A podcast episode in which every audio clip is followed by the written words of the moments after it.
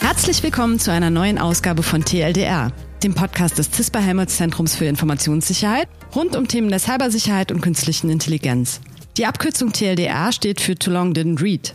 Und das beschreibt unseren Podcast schon ganz gut, denn wir wollen euch das Lesen komplizierter Forschungspaper ersparen, indem wir mit unseren ForscherInnen direkt über ihre Arbeit und die Ergebnisse ihrer Forschung sprechen. Mein Name ist Annabel Theobald aus der Kommunikationsabteilung des CISPA und meine heutige Gästin ist Dr. Lea Schönherr. Sie ist Expertin auf dem Gebiet des sogenannten Adversarial Machine Learning. Das heißt, sie versetzt sich in AngreiferInnen, um die Sicherheit von künstlicher Intelligenz auf Herz und Nieren zu prüfen. Ich will heute mit Lea vor allem über die Sicherheit sogenannter Large Language Modelle sprechen. Hallo Lea, herzlich willkommen. Hi. Language-Modelle wie ChatGPT zum Beispiel sind gerade das Thema. Und das jetzt nicht nur in der Forschungscommunity, sondern auch ja, bei den BürgerInnen ist sogar bei mir angekommen. Dann weiß ich immer, dass es ein Trend ist, wenn es mich schon erreicht hat. Und ich finde, es ist tatsächlich faszinierend, was das kann. Also ich benutze das gerade auch mit äh, wirklich kindlicher Begeisterung. Ist die bei dir auch noch vorhanden oder nutzt sich das ein bisschen ab, wenn man versteht, was technisch dahinter steckt? Nee, absolut nicht. Also bei mir zumindest. Also es ist immer noch auch wenn man es versteht, total faszinierend, dass es so funktioniert tatsächlich. Weil, also es an sich sind schon sehr komplexe Systeme, aber so für sich betrachtet jedes einzelne, jeder einzelne Schritt kann man eigentlich schon verstehen. Mit so ähm, grundlegender Mathematik aus der Schule tatsächlich. Die Summe macht es dann insgesamt komplexer und natürlich auch, auch so, dass, äh, dass die Systeme so, so erstaunlich gut funktionieren tatsächlich. Ich bin sehr sicher, dass meine Mathematik nicht reichen würde, um irgendwas davon zu verstehen. Ähm, wie ist das? Benutzt du das für irgendwas in deinem Alltag oder? Ja, sporadisch auf jeden Fall. Also ähm, allein auch schon, um einfach aus, aus, seine Neugierde zu befrieden. Also zum Beispiel auch einfach mal um, äh, um Geburtstagsgedicht zu schreiben oder genau einfach auch mal, äh, was ich auch schon mal frage, ist irgendwelche äh, Fachbegriffe, was die dann bedeuten und dann mal nachzugucken, was die denn antworten oder was ChatGTP antwortet und auch nochmal nachzufragen, ähm, spezifischer, was denn manche Sachen bedeuten und ja. Also auch für dich ein spannendes Spielzeug. Auf jeden Fall und nützlich.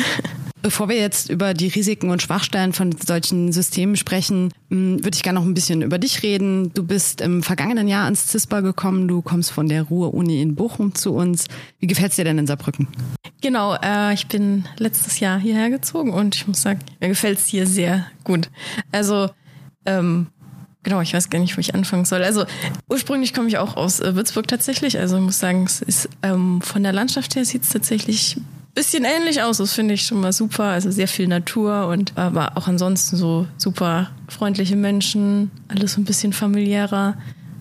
Sowohl ähm, in Saarbrücken selber als auch in Zispa. Also alles, ja, ähm, hat man sich sehr schnell auf, gut aufgenommen gefühlt. Ich finde ja, dass in Saarbrücken äh, eine unserer größten Stärken das Essen ist. Hast du schon gute Restaurants gefunden? Das stimmt, ja, auf jeden Fall. Ähm, frag mich jetzt nicht nach den Namen, das kann ich mir nicht gut merken, aber auf jeden Fall ist die Dichte an sehr guten Restaurants sehr hoch. Ich habe ja schon gesagt, dass du dir die Sicherheit von solchen Systemen anguckst, also unter anderem von Large Language Modellen. Das ist nur ein Teil deiner Arbeit. Ich weiß, dass du davor auch ganz andere Sachen gemacht hast und wahrscheinlich noch ganz andere Sachen machen wirst. Und ähm, dein Vorgehen hat einen Namen, also dieses Adversarial Machine Learning ist quasi der Ausdruck dafür, dass du dich in AngreiferInnen hineinversetzt und aus deren Brille quasi auf die Systeme schaust, was sie denn für Schwachstellen haben, die man ausnutzen könnte. Warum ist denn dieses Vorgehen so fruchtbar und wie, wie kann ich mir das so in der Praxis vorstellen, wie du so an diese Dinge rangehst? Äh, die Vorangehensweise ist quasi immer der erste Schritt, um erstmal, wenn man jetzt ein neues System hat, wie jetzt Language Models, um erstmal zu gucken, gibt es da eigentlich Schwachstellen? Und wenn man das jetzt aus dem Sicht von einem Angreifer macht, kann man halt auch direkt so ein Worst-Case-Szenario sich angucken. Also wenn jetzt eine Person ist, die wirklich versuchen will, mit allen möglichen Mitteln, die, ihm zu, die zur Verfügung stehen, auch wirklich ähm, jemanden zu schaden oder Mensch oder Technik irgendwie zu schaden. Und wenn man das jetzt quasi aus Forschungssicht macht, das quasi in die, in die Rolle des Angreifers schlüpft, kann man eben rausfinden, was sind so die, die potenziellen Schwachstellen, was ist überhaupt möglich, worauf muss man achten, um dann eben in einem zweiten Schritt das Ganze auch äh, wieder zu reparieren und sicherer zu machen und robuster zu machen gegenüber Angriffe, aber auch sagen wir, versehentliche äh, Fehleingaben.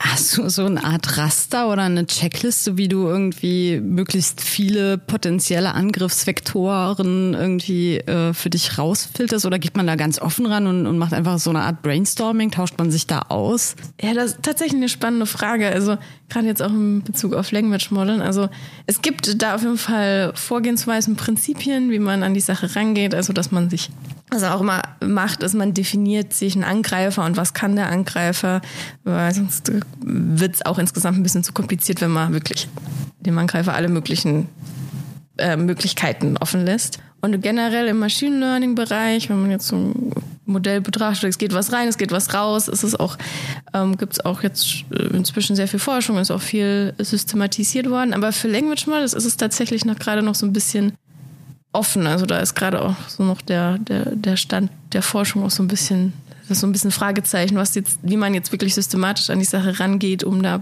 potenziell Schwachstellen zu finden. Also ist auch wirklich Teil von dem, von der Forschung dann, um das wirklich auch rauszufinden, was da, was da die besten Vorgehensweisen sind. Diese Language-Modelle können ja jetzt nicht aus dem Boden gestampft worden sein, sondern sind wahrscheinlich ja irgendwie das Ende einer jahrelangen Entwicklung. Wieso habe ich das Gefühl, dass das so wie Kai aus der Kiste kommt? Also sagen wir so, für den mm, normalen Nutzer, jetzt wie du, ähm, wirkt das wahrscheinlich auch wirklich so. Aber es gab jetzt auch schon vorher, gerade in der Forschung, immer wieder wirklich ähm, Entwicklungsschritte, wo es immer wirklich, wo es immer einen Schritt weitergeht. Und was jetzt auch nochmal gerade OpenAI und ähm, nochmal ähm, draufgesetzt hat, ist wirklich das Ganze nochmal mit mehr Daten und mit größeren Modellen zu trainieren. Und das hat jetzt tatsächlich, also neben den technischen Entwicklungen, auch nochmal diesen, diesen einen Durchbruch gebracht, den, jetzt, den man jetzt überall äh, beobachtet.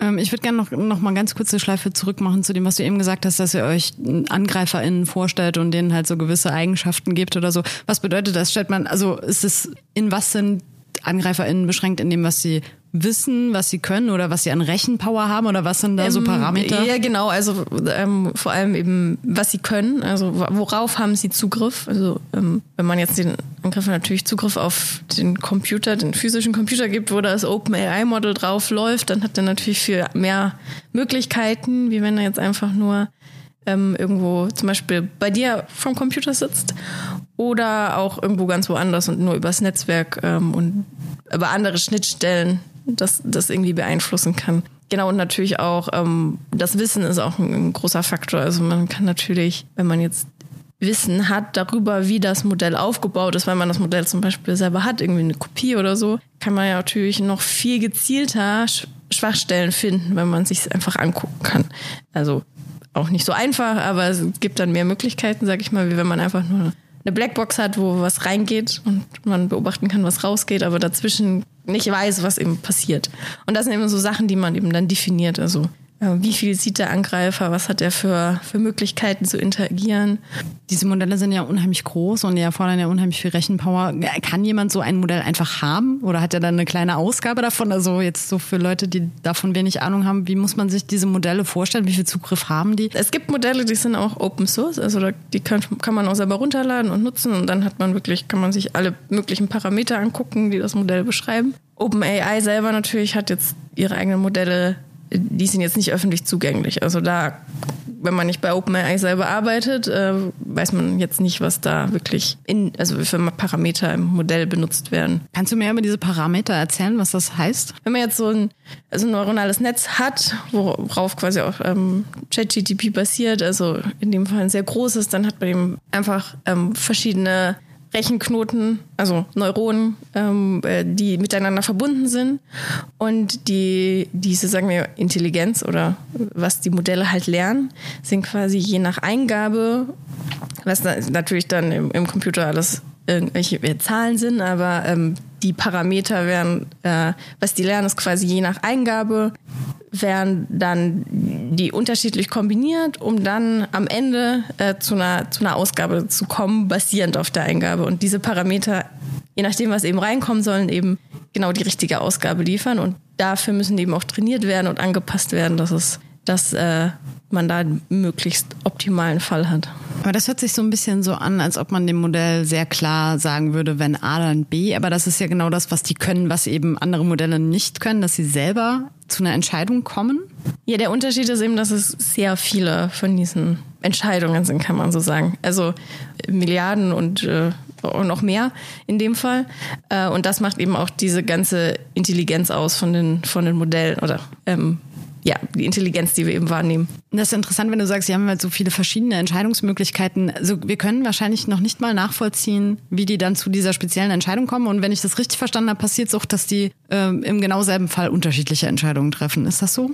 Ja, also wir können es auf jeden Fall nicht nachvollziehen. Also das ist auch nur so, so ein, so ein so ja offene Forschungsfrage, um so rauszufinden, warum sich jetzt ein Modell für die eine Ausgabe entschieden hat, gegeben der Eingabe. Und äh, die Modelle können auch, also gerade bei Language Modellen äh, ist es auch gewollt, dass man auch so ein bisschen Zufälligkeit drin hat. Also einfach ein bisschen Variabilität in der Antwort, sonst würde sich zum Beispiel die Modelle auch irgendwann einfach wiederholen, weil wenn sie dann immer wieder auf dasselbe Satzende stoßen, dann würden sie ja halt doch wieder genau anfangen und dann können sie gerne mal in so eine Schleife reinkommen. Also ist tatsächlich auch gewollt, aber man kann es auch steuern. Also diese Zufälligkeit ähm, ist nicht unbedingt nötig. Also was, wer könnte das steuern? Wenn ich jetzt irgendeinen Service anbiete, der ähm, irgendein Language Model benutzt, dann äh, je nachdem, ob man eher eine kreativere Aufgabe hat, möchte man halt mehr Zufälligkeit oder eine deterministischere Aufgabe. Also Programmieren zum Beispiel möchte man eher weniger Zufälligkeit, weil ähm, da ist es halt auch klar definiert, wie was strukturiert sein muss.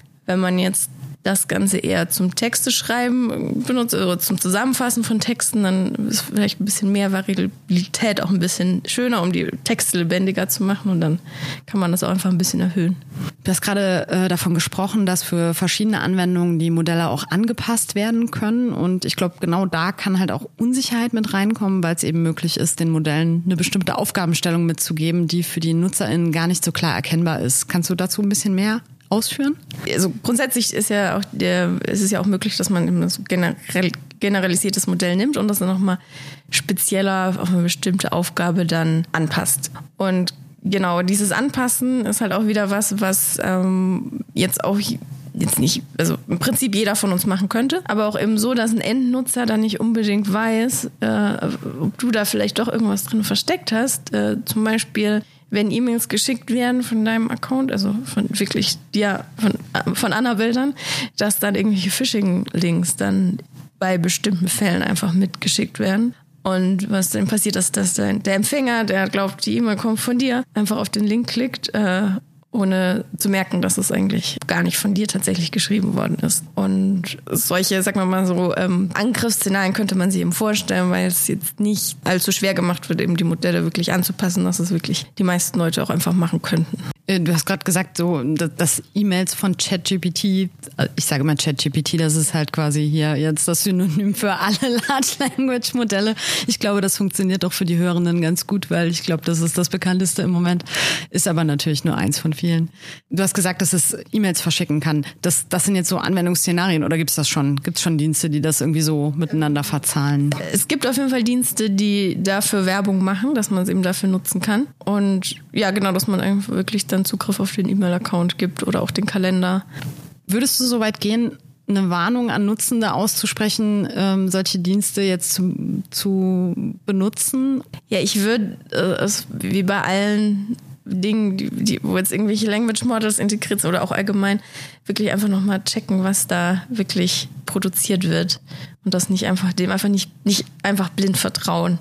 Aber auch äh, so oder so würde ich das machen, weil natürlich auch die Modelle generell auch einfach gerne mal Fehler produzieren. Aber äh, ich würde jetzt nicht generell davon abraten, aber halt wie immer einfach ein bisschen vorsichtig und gerne nochmal überprüfen, was da überhaupt wirklich äh, produziert worden ist. Im Fokus deiner Forschung im Speziellen steht gar nicht so sehr, stehen gar nicht so sehr diese natürlich sprachlichen Language-Modelle aktuell, sondern eher so gut generative Modelle, also mit denen quasi einfach Programmcode generiert werden kann. Was schaust du dir da genau an oder wo siehst du da Sicherheitsproblematiken, Schwachstellen und ähnliches? Genau, genau. Also die Modelle anders wie die, die, die natürliche Sprache generieren die eben Code, also Programmcode, um einfach auch Entwickler zu unterstützen, weil sehr viele Sachen sind eben standardisiert, die muss man nicht immer wieder neu schreiben. Und man fragt dann halt auch einfach das Modell, schreibt mir eine Funktion, die eine Liste von Zahlen sortiert zum Beispiel Genau, und äh, die Modelle sind halt auch genauso wie die Language Models für natürliche Sprache auf äh, Daten trainiert, die öffentlich zugänglich sind, in dem Fall eben Code, der öffentlich im Internet vorhanden ist, was ja auch sehr viel gibt. Das äh, Problem dabei ist, dass der Code selber, auf dem dann die Modelle nochmal trainiert worden sind, selber auch schon Schwachstellen beinhaltet, die dann natürlich auch, weil die Modelle eben trainiert sind, das wiederzugeben, was sie im Training gesehen haben, auch ähm, dann bei der Nutzung wieder als Code rauskommen könnten. Und was dazu führt, dass man halt potenziell eine Schwachstelle in seinen Code einbaut und das, äh, ja, wenn man es nicht nochmal kontrolliert, auch gar nicht merkt zum Beispiel. Ist das jetzt schwieriger? Also ich, ich weiß ja, dass wahrscheinlich nicht jeder Programmierer oder jede Programmiererin jede Zeile Code sowieso selber schreibt, sondern dass das auf solche Codebibliotheken zurückgegriffen wird und solche Baukästen auch benutzt werden. Sind solche Modelle schwachstellenaffiner als der Mensch oder ist das sowieso halt einfach immer so ein Problem?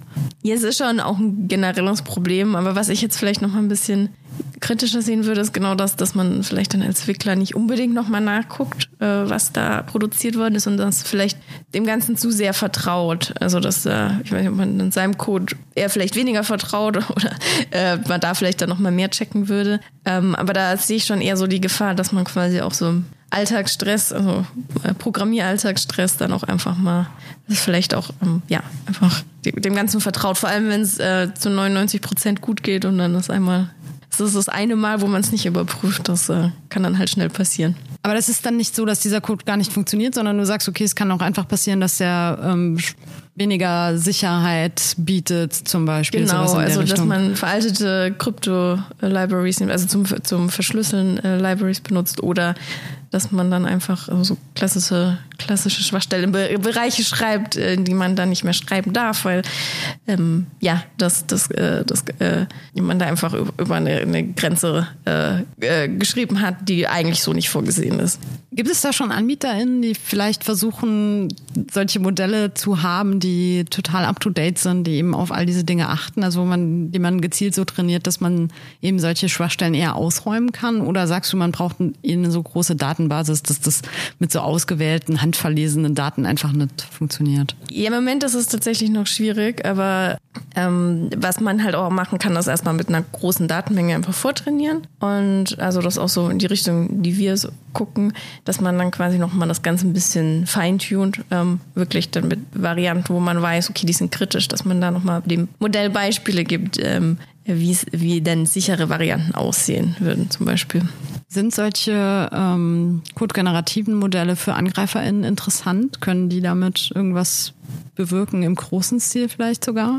Also was man sich eben vorstellen kann, ist, dass, ähm, da das ja auch mit ähm, Daten aus dem Internet trainiert ist, dass man in den Trainingsdaten, also indem man einfach ähm, relativ viel Code, also ein paar Pro, äh, Codeprojekte, die wahrscheinlich äh, dann fürs Training benutzt werden, müsste man ein paar Tricks anwenden, aber dass man da gezielt so äh, Sachen versteckt, um das Ganze dann zu poisen zum Beispiel. Also dass wenn zum Beispiel jetzt irgendeine ähm, Crypto-Library ver äh, verwendet wird, dass man dann gezielt dafür sorgt, dass dann eine unsichere Variante genutzt wird, indem man einfach ein paar Beispiele attraktiv äh, positioniert. Also wäre es möglich, dass ein, äh, ein Anbieter, eine Anbieterin sich so ein Modell schnappt, das gezielt so trainiert, dass es Schadcode produziert, der massenhaft auf Seiten irgendwie eingebaut wird und exploitet wird auch? Ist das ein denkbares Szenario oder ist das weit hergeholt? Äh, sagen wir mal, es ist wäre schon denkbar. Ich, äh, es gibt aber jetzt auch noch nicht wirklich Forschung in dem Bereich, dass, wo man sagen könnte, okay, es ist jetzt, wie effektiv das jetzt Ganze, das Ganze jetzt wirklich ist. Also, dass, ähm, dass man es einfach mal ausprobiert, im Prinzip, wie viel Beispiele man wirklich dem anbieten müsste, damit das zu, äh, zu wie viel Prozent dann auch wirklich klappt. Also du siehst jetzt noch keine massenhafte ich, Gefahr ich, ich sehe jetzt nicht unbedingt eine massenhafte Gefahr, aber es wäre auf jeden Fall mal spannend, das auch, äh, das auch wirklich anzugucken, äh, wie, wie gefährlich das dann tatsächlich ist. Ja, du bist am CISPA auch aktuell nicht der Einzige, die sich mit äh, den Modellen an sich beschäftigen. Äh, deine Kollegen Thorsten Holz und Mario Fritz haben auch vor kurzem ein Paper veröffentlicht, wo sie gezeigt haben, dass einfach mit sogenannter Prompt Injection, also einfach indem man den Modellen was äh, natürlich sprachlich erklärt, äh, man die so manipulieren konnte, dass die ihre Nutzenden ausspioniert haben und also auch manipulieren konnten. Ganz allgemein gefragt, denkst du, dass der Nutzen der Modelle die Gefahren überwiegt? Ich denke schon am Ende. Also es ist ja mit den meisten Technologien auch so, dass man muss natürlich immer ein bisschen vorsichtig sein, aber ähm, und natürlich die Sachen halt auch dann wirklich mal aus der Worst-Case-Sicht angucken. Aber ähm, wenn man da jetzt nicht unbedingt komplett blind drauf, äh, äh, drauf losrennt und das Ganze auch natürlich auch als Nutzer dann einfach mal ein bisschen äh, vorsichtig sich anguckt, dann finde ich da schon, dass es sehr viele nützliche Anwendungen gibt. Jetzt als, als äh, Nutzende ist es irgendwie ganz schwierig zu sagen, was heißt denn vorsichtig angucken? Also gibt es Sachen, die ich checken kann? Also einfach, du würdest zum Beispiel sagen, wenn ich ChatGPT oder irgendein Large Language Modell benutze, um E-Mails zu verschicken, lies die E-Mails, bevor du sie abschickst. Also kein blindes Vertrauen auf die Texte, schätze ich, ist wahrscheinlich so ein wichtiger Rat. Genau, also das ist äh, äh, so, grundsätzlich was, was man eben machen sollte. Ähm, und dann vielleicht auch einfach mal, wenn das Modell mit Fakten um sich wirft, auch einfach mal die Fakten zu überprüfen.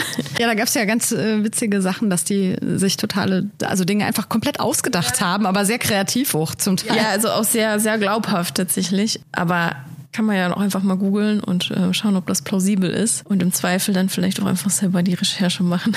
Das Ding ist mit dem Googeln, dass man da ja genauso weit kommt oft. Also das ist ja auch, da gibt's ja viele äh, Seiten, die gar nicht so faktual arbeiten. Also ich finde, es ist schon eine ganz schöne Herausforderung. Ja, aber ist ja, ne? ist ja das gleiche Prinzip, genau. Also auch da muss man ja vorsichtig sein, welche Seiten man verwendet. Also Ich glaube, das Fact-Checking ist einfach was, das, darin müssen wir alle in Zukunft noch sehr viel besser werden. Und das wird, glaube ich, echt ein Schulfach werden müssen, dass man einfach mit Quellen immer kritisch umgeht und dann echt sich genau anguckt, was man vor sich hat. Und das ist aber, das widerspricht natürlich so ein bisschen der Convenience dieser Produkte. Also das ist halt so ein bisschen schwierig zu sagen, ich habe hier was, das macht mir alles fertig, eigentlich ist alles perfekt, das ist die Rechtschreibung ist perfekt, darüber bin ich immer am meisten erstaunt, wie gut diese Modelle tatsächlich auch auf Deutsch schreiben können. Und ähm, ja, am Ende sollte man aber alles nochmal von Hand prüfen und nachvollziehen. Das ist natürlich eine große Herausforderung. ja, genau. Aber ich meine, im Prinzip würde man das ja auch mit seinen eigenen, also E-Mails oder Texten, die man schreibt, auch machen. Egal für was, dass man es am Ende nochmal durchliest. Also Im besten Fall. Im besten Fall. Also sonst, ja, genau, ist uns ja allen auch schon mal passiert, dass man dann doch irgendwie eine falsche E-Mail rausgeschickt hat. Oder translated by DeepL mitgesandt hat. So. Und, mhm. ja, ja. Also nein, ist mir noch nie passiert. Ich weiß gar nicht, wovon Nee, nee, du mir auch redest. nicht. Also, ja, okay. Also Vorsicht ist auf jeden Fall noch angesagt. genau, genau. Du hast dich auch ähm, vorher in deiner Forschung schon eigentlich ähm, mit, mit Ähnlichem beschäftigt, wie ich finde. Also du hast dich mit Sprachassistentinnen wie äh, Alexa und Siri zum Beispiel beschäftigt und mit deren Sicherheit und hast da also eigentlich im Vergleich relativ aufwendige Konstruktionen gemacht, um zu gucken, wie man die halt über solche Eingaben vielleicht manipulieren könnte, sogar über Radio vielleicht manipulieren könnte mit, mit solchen Sprachnachrichten, die man an die sendet. Ähm, ist ja relativ nah. Hast du das Gefühl, dass ähm, jetzt diese Large Language Modelle diese Probleme auf ein ganz neues Level heben? Also insgesamt ja, weil also man kann das Ganze ja auch nochmal mit einem Sprachassistenten kombinieren zum Beispiel. Also dass dann statt zu tippen, spricht man dann einfach mit dem mit ChatGTP und ChatGTP kann genauso gut mit einer Stimme, also mit einer synthetisierten Stimme antworten, die sich sehr echt anhört, also wie eine wirklich echte Person oder vielleicht sogar wie eine bestimmte Person, was halt nochmal ganz andere Probleme aufwirft. Also man kann eventuell dann gar nicht mehr unterscheiden, ob man jetzt wirklich mit einer echten Person redet oder mit irgendeiner Art von Bot, die auch dann zuhört und, und einem wirklich antwortet mit einer richtigen Stimme. Vielleicht sogar mit einer Stimme, die man kennt von der Person. Also äh, meiner Meinung nach wird, also wird das Ganze schon irgendwie nochmal auf ein anderes Niveau insgesamt gerufen. Alles kombiniert tatsächlich. Ja, du hast äh, kürzlich ein Interview gegeben, irgendwie zur Frage, wie äh, künstliche Intelligenz in Zukunft in der Trauerbegleitung eingesetzt werden könnte oder was das für eine Rolle spielen könnte. Da hast du ja auch was dazu gesagt. Ja, genau. Also da ist es zum Beispiel auch so ein Anwendungsfall, der auch wirklich recht hilfreich sein kann für Hinterbliebene. Also dass man dann, wenn eine verstorbene Person, also hoffentlich vor allem, wenn sie damit einverstanden ist, irgendwelche Daten zur Verfügung stellt, also textuell Sprachdaten, ähm, kann man halt auch einfach so eine so eine künstliche Version ähm, erzeugen, die natürlich jetzt nicht komplett so ist wie die echte Person wahrscheinlich, aber wahrscheinlich erstaunlich echt und ähm, was da auch bei der Trauerbewältigung helfen kann. Allerdings halt auch dann wirklich zu Problemen führen kann, wenn man sich überlegt, man kann einfach eine Person kopieren. Ja, kann man natürlich auch sehr viel Vertrauen aufbauen. Ich glaube, dass, also ich, ich frage mich gerade, äh, mir ist dazu das Klonen eingefallen und dass das mal so ein Riesenthema war mit dem Klonschaft Dolly und so. Ich weiß gar nicht, was daraus geworden ist. Ich glaube, das wird tatsächlich zum Teil gemacht. Ich glaube, dass es Menschen gibt, die ihre Haustiere klonen lassen, aber so ein riesiges Ding ist es ja nicht geworden. Das weiß ich gar nicht.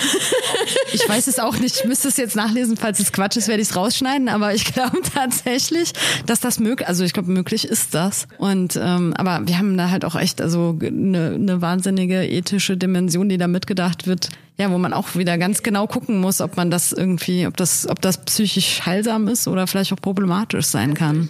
Also man kann erstaunlich äh, viel Vertrauen dann aufbauen, also eine künstliche Person, ähm, dass man wirklich, dass sie wirklich Beziehungen aufbauen zu einer echten Person oder andersrum, ja, dass da halt dann auch wirklich das Ganze, äh, dass, dass die Anbieter von diesen, sage ich jetzt mal, künstlichen oder diesen Bots ähm, ja dann auch eine richtige Macht darüber haben, wenn man irgendwie eine emotionale Abhängigkeit äh, zu seinem Bot-Freund hat zum Beispiel. Also dass man da jemanden hat, mit dem man mal sprechen kann und den vielleicht auch Informationen teilt, die man jetzt vielleicht auch nicht irgendwie in einem Unternehmen unbedingt mitteilen würde, aber man jetzt auch nicht immer danach denkt, wenn man jetzt zum Beispiel mit einem guten Freund spricht, dass man das ja im Prinzip dann tut, wenn man das ja keiner echten Person mitteilt.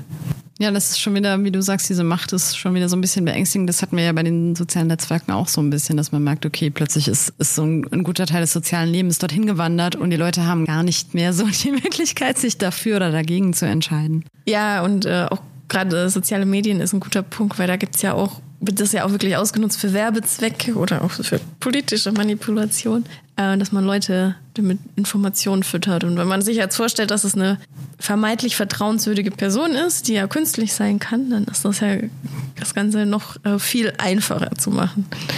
Ja, ich glaube, wir haben da noch viel vor uns, irgendwie da ganz klare Grenzen zu definieren und da, ja, das, das ethisch auf, auf gute Füße auch zu bringen. Also ich glaube, da gibt es ja. noch viel Diskussionsbedarf. Denkst du, also jetzt wurde ja kürzlich der AI-Akt verabschiedet, denkst du, der kann äh, solche Gefahren eindämmen und da schon so erste Schneise schlagen? Ist das was Gutes? An sich äh, ist es was Gutes. Das Problem ist, dass teilweise immer noch nicht klar ist, wie man es technisch unbedingt umsetzen kann. Also da da ist halt tatsächlich auch die Forschung noch nicht so weit, da wirklich gute Lösungen zu haben. Und die technische Umsetzung ist wahrscheinlich irgendwie das Einzige, wie man das doch dann tatsächlich überprüfbar machen kann, ne? Weil das könnte ich mir vorstellen, dass es einfach in diesem großen Maßstab super schwierig ist, die Einhaltung der Regeln halt auch einfach genau, also nachzuhalten. Zum Beispiel, welche Daten hast du jetzt gespeichert oder nicht, ähm, ist ja schwierig zu beweisen, welche Daten man, man sagen wir mal, potenziell gelöscht hat. Also Kommen wir ein bisschen nochmal zu was Persönlichem zurück.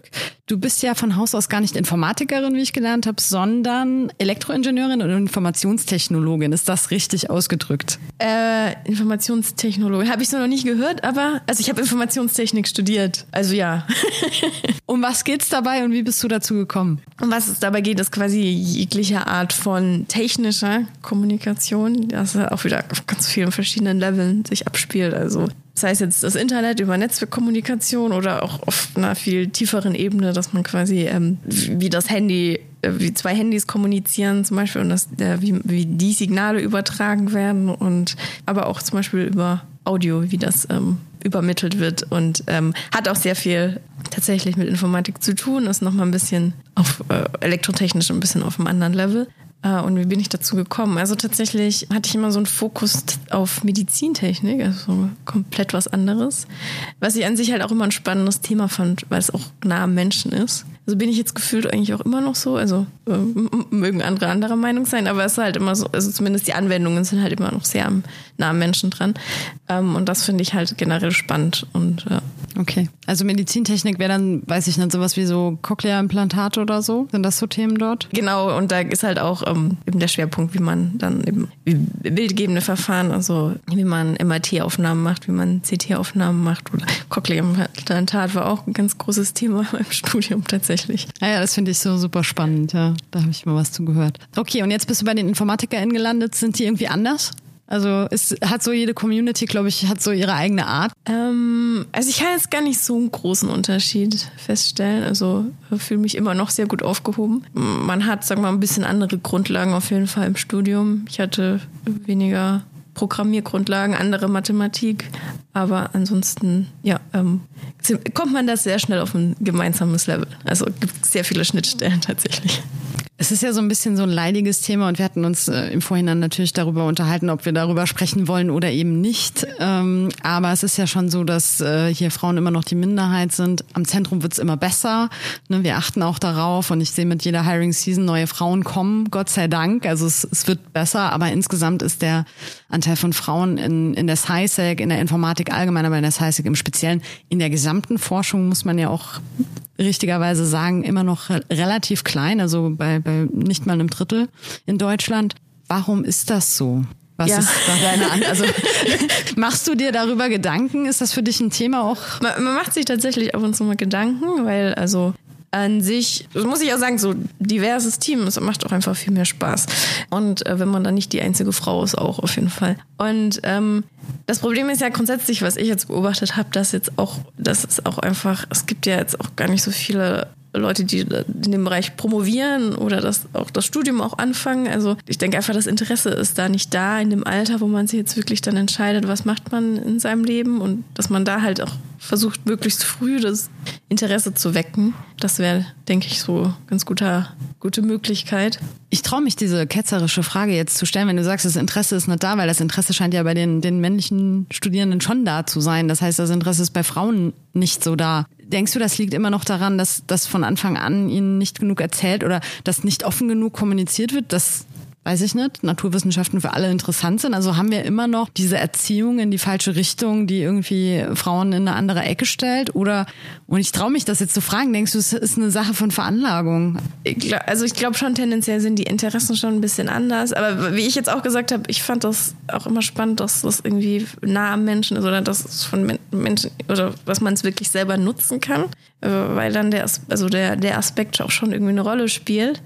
Ja, also das vielleicht schon ein bisschen, aber ist jetzt nicht unbedingt, also hab, ich habe jetzt, bin ja auch hier gelandet, wo ich gelandet bin, nicht unbedingt ein Hindernisgrund. Also ich glaube, das ist auch eher das, dass man auch zeigt, wie viele verschiedene Möglichkeiten es gibt und dass es jetzt nicht nur, ja, äh, dass man halt auch gucken kann, was, was man im Bereich Informatik oder ähm, Cybersecurity, was, äh, dass es da so viele Facetten gibt, dass eigentlich die meisten irgendwas finden, was sie eigentlich speziell interessiert. Also ich habe mich gerade gefragt, ob es auch einfach nur die Frage der Perspektive ist auf die Informatik. Also ob dadurch, dass es vielleicht schon so viele Männer gibt und dann so ein gewisses Bild gezeichnet wird, das vielleicht gar nicht so attraktiv ist für Frauen. Aber wie du jetzt sagst, es ist für dich nah am Menschen, es ist super anwendungsorientiert, es hat was mit Gesellschaft zu tun, sodass vielleicht einfach der Zugang im Moment, also oder die Darstellung so eine männliche ist, aber eigentlich ein weiblicher Zugang total nötig wäre und natürlich auch möglich ist, weil du scheinst ja in dem Fach jetzt total aufzugehen halt auch. Es war halt auch, ähm, sind wir in Entwicklung, also hätte man mich da jetzt nach der Schule gefragt,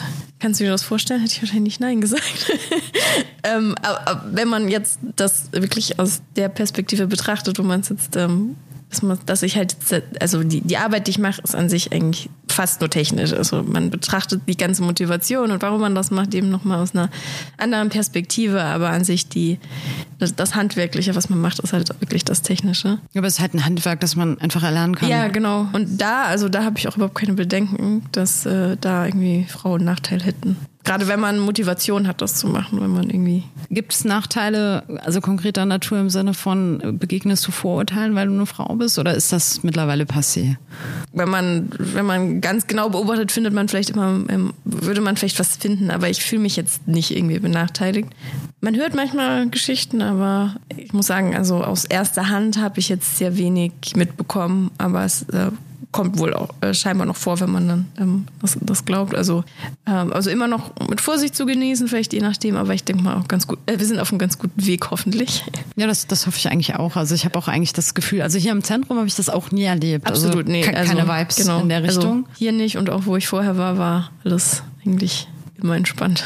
Das ist auf jeden Fall schon mal ein gutes Zeichen. Denkst du, dass wir allgemein irgendwas tun könnten, um es Frauen noch mal leichter zu machen, in der Forschung unterzukommen und auch zu bleiben. Ich glaube, dieses Bleiben ist halt auch so ein Problem, dass das ähm, vor allem also viele ja noch studieren, aber dann so der Weg in die Akademie, der der ist dann doch oft Männern vorbehalten. Kannst du dir da denken, was da Gründe sind und was wir dagegen tun könnten? Ich, also ich bin der Meinung, dass so wenn vielleicht auch wirklich mehr schon von Anfang in dem Bereich zu studieren, dass es vielleicht dann auch einfach sich auch oben hin irgendwie, also wenn man dann älter wird, ausgleicht. Also du bist zufrieden in der Forschung und kannst dein Leben so gestalten, wie du es brauchst. Ich bin super zufrieden und ja, also tatsächlich ist so die Freiheit, das selber zu gestalten, so auch einer der großen Vorteile, die ich sehr genieße. Also man hat natürlich seine Verpflichtungen, die man einhalten muss und, und Deadlines und so weiter, aber alles darum kann man sich eben eigentlich ziemlich frei selber einteilen. Ich finde es immer interessant, wie ihr mir alle immer erzählt, wie frei ihr in der Forschung seid und dann höre ich immer von euren Deadlines und sehe diese Tausenden von E-Mails auf euren Desktops und denke, wow, so frei kann das gar nicht sein. Selbstgemachte oder, oder Stockholm-Syndrom. Äh, dass man selber ein bisschen entscheiden kann, wann man die E-Mails beantwortet. Das ist, glaube ich, der Punkt. Und ähm, jetzt dann nicht unbedingt äh, wie in der Industrie dann wirklich krasse, krasse Vorgaben hat oder harte Vorgaben hat, weil, bis wann man was dann gemacht haben muss. Und klar haben wir auch Deadlines, aber es gibt auch immer eine nächste Deadline. Also ist nie die, die, die letzte Deadline, die möglich ist. Okay. Nach der Deadline ist vor der Deadline, das habe ich hier öfter gehört. Sehr schön. Okay, ich würde dir gerne eigentlich zum Schluss noch fünf schnelle Fragen stellen, die ich all unseren GästInnen immer stelle. Und die erste wäre, Benutzt du einen Passwortmanager? Und wenn ja, warum? Und wenn nein, warum nicht? Ich benutze einen ähm, einfach auch, weil es super komfortabel ist. Und ja, also das ist tatsächlich so für mich der Hauptgrund. Aber natürlich ähm, ist natürlich auch vermeidet es einfach, dass ich überall dasselbe Passwort verwende und das lang, ein langweiliges Passwort, was man gut raten kann. Also genau. Ja, ich glaube, die Empfehlung ist mittlerweile auch bei unseren Hörenden sehr klar angekommen. Sehr gut. Ich glaube, ich brauche hier mal eine neue Frage. Ähm, die nächste wäre, bist du schon mal auf eine Phishing-Mail reingefallen? Nicht, dass ich wüsste. Ja, das ist immer das Problem. Das hätte ich mir bei der Fragestellung auch äh, nie so richtig überlegt, dass man das oft ja gar nicht weiß. Also nicht zwangsläufig. Aber wenn man es weiß, hat man eine lustige Geschichte. Also ich könnte vielleicht mal meine erzählen, weil ich bin hier tatsächlich am Zentrum auf eine reingefallen. die ähm, sich als der Zentrumsdirektor ausgegeben hat, ein Angreifer und äh, mich tatsächlich kurz getrickst hat und ähm, weil ähm, ja tatsächlich die Ansprache so war, dass ich dachte, ach so, ja, okay, manchmal redet Michael so mit mir. Es ist ja auch wirklich, und dann kommen wir wieder zu Language Model, einfach auch teilweise ähm, echt gut gemacht. Also manchmal auch echt überhaupt nicht gut, aber manchmal, ähm, ja, wenn man dann nicht gut aufpasst, wo wir wieder bei dem Thema sind mit Lesen, kann man halt gut mal drauf reinfallen. Ja, ja, es kann in so eine Kerbe reinschlagen oder in so einen Moment, ja. wo das irgendwie so, so kurz sein könnte, dass jemand einfach sagt, hey, ich brauche hier schnell was, kannst du mal so. Ja, genau. Ne, und dann ist man verloren. Aber ich habe es Gott sei Dank gemerkt, bevor irgendwas passiert ist. Das Gespräch wurde dann schnell weird und dann dachte ich, okay, das kann jetzt nicht mehr sein. Was mich auch noch interessieren würde, du beschäftigst dich den ganzen Tag mit Cybersicherheit, aber benutzt du vielleicht trotzdem manchmal Dienste, Apps, äh, Anwendungen, von denen du weißt, dass sie eigentlich nicht die Sicherheitsstandards so erfüllen, wie sie sollten? Ja, äh, aus Bequemlichkeit vor allem. okay, das ist auch, diese Antwort ist auch Standard. Ich habe jetzt kein gutes Beispiel, aber absolut. Also ich kann mir sowas wie Messenger-Dienste, diverse Messenger-Dienste zum Beispiel vorstellen, ja. Man kann ja auch argumentieren, alles von Google, wenn man die Daten dann sendet. Hm, wie ist es bei dir zu Hause? Smart Home, ja oder nein? Ja, also ich habe tatsächlich, also das ist auch so ein, so ein Ding, was man vielleicht aus Datengründen vielleicht nicht machen würde, aber auch wieder aus Bequemlichkeit. Also das heißt, du hast keine nerdige Konstruktion, bei der du selber die Oberhoheit behältst und alles aber dafür immer aufwendig programmieren nee, musst? Äh, da habe ich die Erfahrung gemacht, dass, das, dass man meistens ja mit Debuggen beschäftigt ist, als dass es funktioniert. Und dann kommt meine letzte Frage. Hast du schon mal in Kryptowährung investiert und bist du jetzt fürchterlich reich? Leider nicht. Ah. Also ich habe nicht investiert und ich bin leider nicht sehr reich. Und es käme für dich auch nicht in Frage, oder? Nee, das, das reizt mich jetzt tatsächlich nicht so. Also ich glaube nicht, dass, also wenn man Glück hat, kann man damit bestimmt sehr viel Geld machen, aber auch nur, wenn man jetzt auch wirklich da äh, irgendwie den Reiz sieht, darin zu investieren, was ich jetzt für, für mich das passt das nicht so gut. Ich habe auch leider nie was investiert. Genau. Und auch nichts verloren. Dann. Nichts verloren, nichts gewonnen, nichts passiert. Lea, es war sehr interessant mit dir zu reden. Vielen Dank. Ich hoffe, dass du irgendwann wiederkommst, dass wir uns nochmal hören und ich weiß, dass wir uns nochmal sehen. Auf jeden Fall. Ja, genau. Ja, hat sehr Spaß gemacht. Danke. Bis dann.